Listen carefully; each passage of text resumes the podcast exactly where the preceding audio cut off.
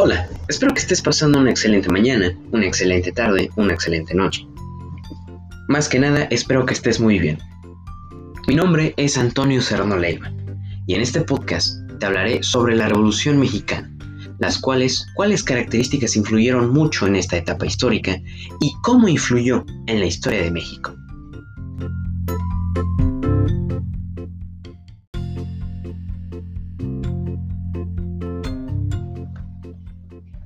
La Revolución Mexicana fue un conflicto armado que tuvo lugar en México a principios del siglo XX.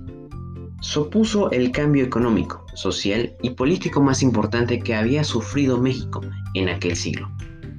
El movimiento fue un popular con una ideología antilatifundista y antiimperialista, el cual duraría aproximadamente 10 años.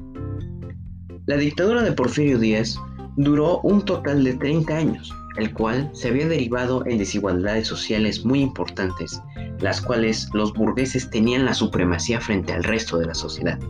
Además, la sociedad estaba muy influenciada por la Iglesia Católica, y el ejército tenía un papel político demasiado importante. Durante la Revolución Mexicana, uno de los mandatos más importantes fue el de Lázaro Cárdenas, puesto que tuvo una gran repercusión económica para el país además de que fomentaría la distribución de tierras y los derechos a los trabajadores, el cual realizó la expropiación de yacimientos petrolíferos. Las principales causas por las cuales sucedería la Revolución Mexicana serían ya que por los terrenos agrícolas estaban distribuidos de una manera muy injusta y las empresas, las iglesias y los estadounidenses se apoderaron de la mayoría de la riqueza nacional. Los trabajadores no tenían ningún tipo de protección los campesinos eran extremadamente pobres, muy explotados y la mayoría de ellos muy mal pagados, el cual habían muchas diferencias sociales entre ellos. Por otro lado, la dictadura, la dictadura de Porfirio Díaz creó un gran descontento en varios sectores. A pesar de que Porfirio Díaz había manifestado en 1910 que ya no quería seguir siendo un gobernador, sus seguidores le propusieron igualmente para las elecciones de ese mismo año, el cual, ante estas circunstancias, Francisco I. Madero decidió tomar parte e hizo una ruta por todo el país para alentar al pueblo a luchar contra la tiranía del dictador. Finalmente fue apresado y llevado a la cárcel. Las elecciones fueron ganadas en 1910 por Porfirio Díaz, pero unos cuantos meses más tarde Madero sería liberado de prisión y desarrollaría el Plan de San Luis, declarando nulas las elecciones y llamando a una rebelión nacional, el cual el 20 de noviembre de ese año hubo levantamiento en varios puntos del país, con el, con el apoyo de Pancho Villa y Emiliano Zapata. Viendo que perdía todo el apoyo, Porfirio Díaz dimitió en 1911, sería exiliado del país y se iría a vivir a Francia.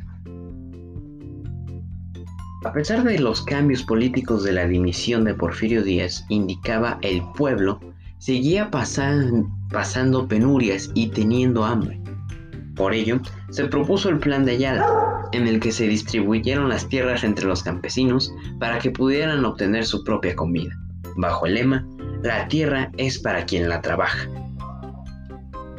Lastimosamente con la muerte de Francisco y Madero, que sucedería en 1913 tras la decena trágica, hubo una época de lucha por el poder por parte de diversas facciones, de todas las ideologías, las que apoyaban a Madero, a Zapata, a Villa, a Carranza y a, otros hombres importantes de la época. Para el año de 1917 se aprobaría una nueva constitución que establecía por primera vez una separación clara entre el Estado y la Iglesia. Se celularizó la educación, se restringió el poder que tenía la Iglesia, además de que se expropiaron las tierras. Era una reforma agraria que favorecía a los campesinos y se establecieron leyes favorables a los trabajadores, como la limitación de la jornada laboral o derechos de sindicación y la huelga.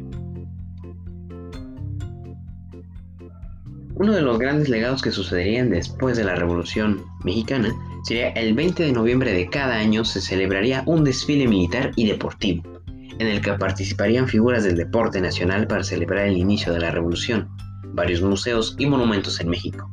Estos están dedicados a este acontecimiento. Las consecuencias de la revolución fueron muy importantes en diversos ámbitos. Uno de los más evidentes es el agrario, el cual la propiedad de la tierra cambió radicalmente, antes y después de la revolución. Los trabajadores ganaron muchos derechos y protección frente a sus empleadores, además de que se produjo un cambio importante en la conciencia nacional. La Revolución Mexicana ha tenido una gran influencia de la cultura del siglo XX, muchas novelas, películas, pinturas y arquitectura, las cuales se centrarían en esta época para reflejar parte de la historia e infundir una fe positiva en el futuro de México.